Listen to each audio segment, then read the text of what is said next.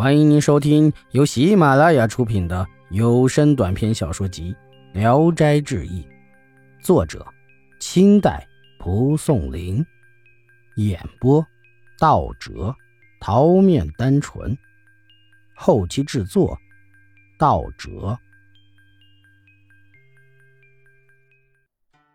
竹青，于克是湖南人，但不知他是哪府哪县。他家中贫穷，科举落榜回来的路上盘缠用光了。于克不好意思去讨饭，饿极了，就暂时到吴王庙中歇息，跪拜神像祈求保佑。于克拜倒完出来，躺在廊下，忽然有一个人带他去见吴王。那人跪下报告说：“黑衣队还缺一名士兵，可以让这个人补缺。”吴王说：“可以。”就给了于克一身黑衣服。于克穿上后变成了乌鸦，震动着翅膀飞出去。见乌鸦们都聚集在一起，于克就跟他们一块飞走了。他们三三两两分落在各条船的帆和桅杆上，船上的旅客争着把肉抛向空中，乌鸦们就都飞起来在空中接着吃。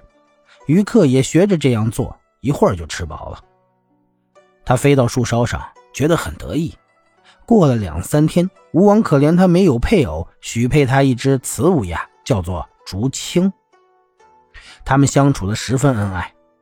于克每次去接食物吃，总是不够积极。竹青呢，常劝他不要去，他不听。一天，有一队清兵经过，用弹子射中了于克的胸膛，幸亏竹青衔着他飞走了，才没有被捉去。乌鸦们被激怒了。鼓动着双翅，扇起波涛，浪涛汹涌，船全被掀翻了。竹青带着食物来喂鱼客，但鱼客伤得很重，到了晚上就死了。鱼客忽然像是从梦中醒来，但自己仍然躺在庙中。起初，居住在这里的人看见鱼客死了，不知道他是谁，摸摸他的身体还没有冷，就让人不时来照看他。这时啊。人们向于克询问了缘故，凑了些钱送他回家。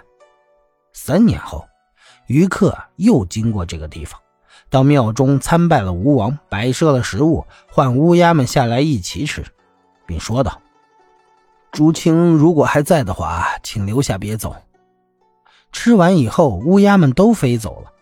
后来，于克中举回来，又来参拜吴王庙，献上猪羊供拜。供完以后，就准备了丰盛的食物宴请乌鸦们，又祝愿竹青留下。这天晚上，于克在湖村住宿，点上蜡烛正坐着，忽然桌子前面像有只飞鸟飘过。于克一看，原来是个二十来岁的美人。这女子微笑着说：“别来无恙吧？”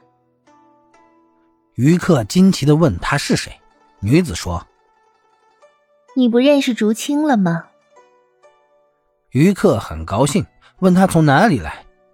竹青说：“我如今是汉江神女，很少回故乡。在这之前，乌鸦使者两次跟我说起你邀请的情谊，所以特地来与你相会。”于克更加兴奋感动，二人就像久别的夫妻，非常爱恋。于克要竹青一同到南方去。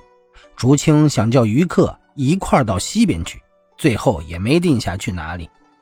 第二天，于克刚刚睡醒，见竹青已起来了。他睁开眼，见高堂中巨大的蜡烛发出一片光亮，竟然不是在船上。他吃惊的起身问道：“这是什么地方？”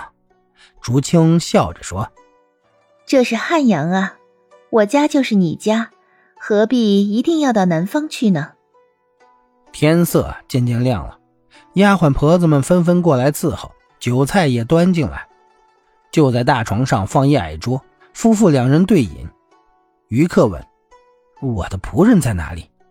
竹青回答说：“在船上。”于克担心船主不能久等，竹青说：“不要紧，我会替你筹报他的。”于是二人日夜吃喝谈笑，于克高兴的忘了回家。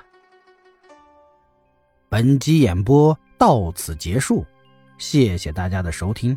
喜欢请点赞、评论、订阅一下。